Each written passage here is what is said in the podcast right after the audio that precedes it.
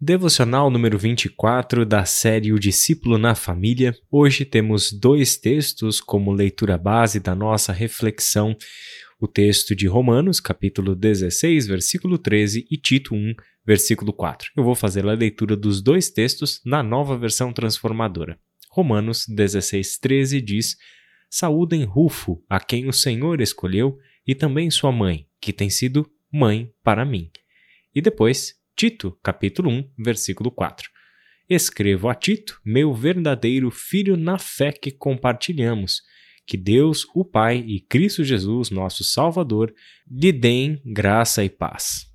Estes dois textos têm algo em comum. Parecem textos aleatórios e isolados uns dos outros, até mesmo dos seus contextos, mas eles são dois exemplos para nós, dentro de muitos outros exemplos no Novo Testamento, que temos sobre a visão que os nossos primeiros irmãos cristãos tinham da igreja, uma verdadeira família.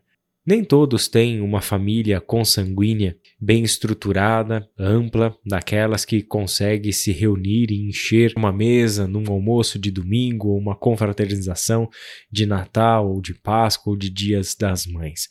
Parece ser algo meio deprimente isso, e de fato é para muitas pessoas, porque mostra solidão, porque pode também trazer as marcas da dissolução da família, a família como nós gostaríamos que ela fosse, a família como nós intentamos e que todos nós desejamos.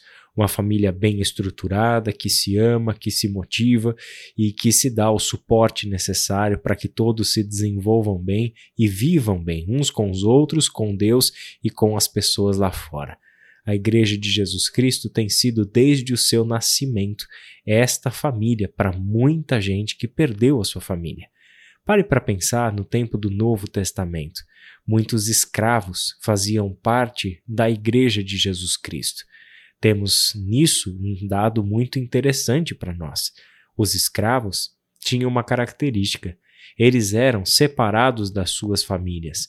As pessoas em condição de escravidão estavam completamente isoladas, com raras exceções, escravos cuja família inteira estava a serviço de um mesmo senhor. No entanto, boa parte desses escravos não apenas estavam separados dos seus familiares, como também tiveram seus nomes trocados eram pessoas que estavam completamente marginalizadas e sem mais os seus vínculos com a sua própria família. A Igreja de Jesus Cristo tem servido, portanto, desde o seu início, como eu já disse, de família e família que agora é aquela que nós acolhemos, família do coração, família por adoção. É parte da mensagem do Novo Testamento que nós fomos adotados por Deus como seus filhos. Deus tem um único filho, Jesus Cristo, o seu unigênito.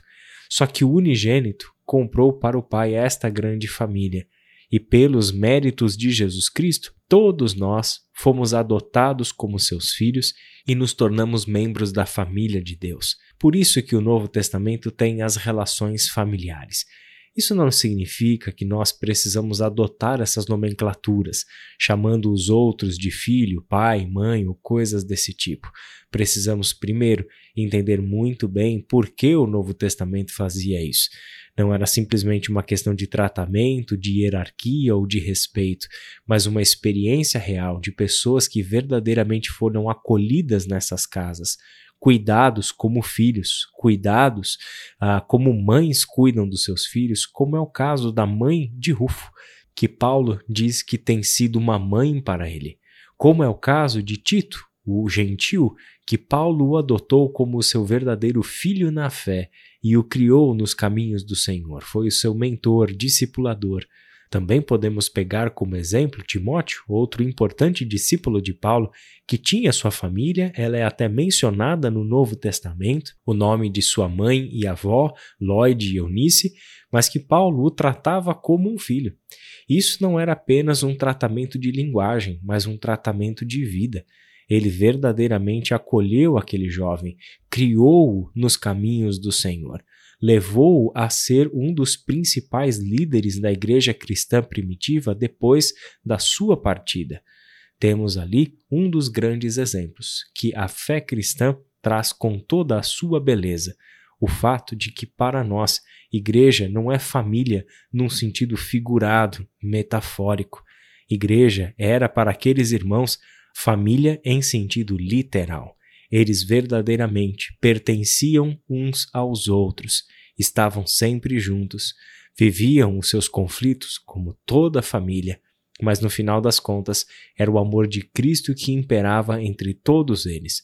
Eram pessoas que abriram mão de si para que outros pudessem ser acolhidos em suas casas e em seus relacionamentos, abrir um espaço em seus corações, para que pessoas que antes eles nem olhariam na face, era o caso de judeus e em relação a gentios, senhores e escravos, todos eles reunidos numa mesma mesa, a mesa do Senhor, celebrando a Santa Ceia, a celebração do amor, a festa que relembra o que Jesus Cristo fez por eles e o sacrifício, por meio do qual eles hoje eram uma família.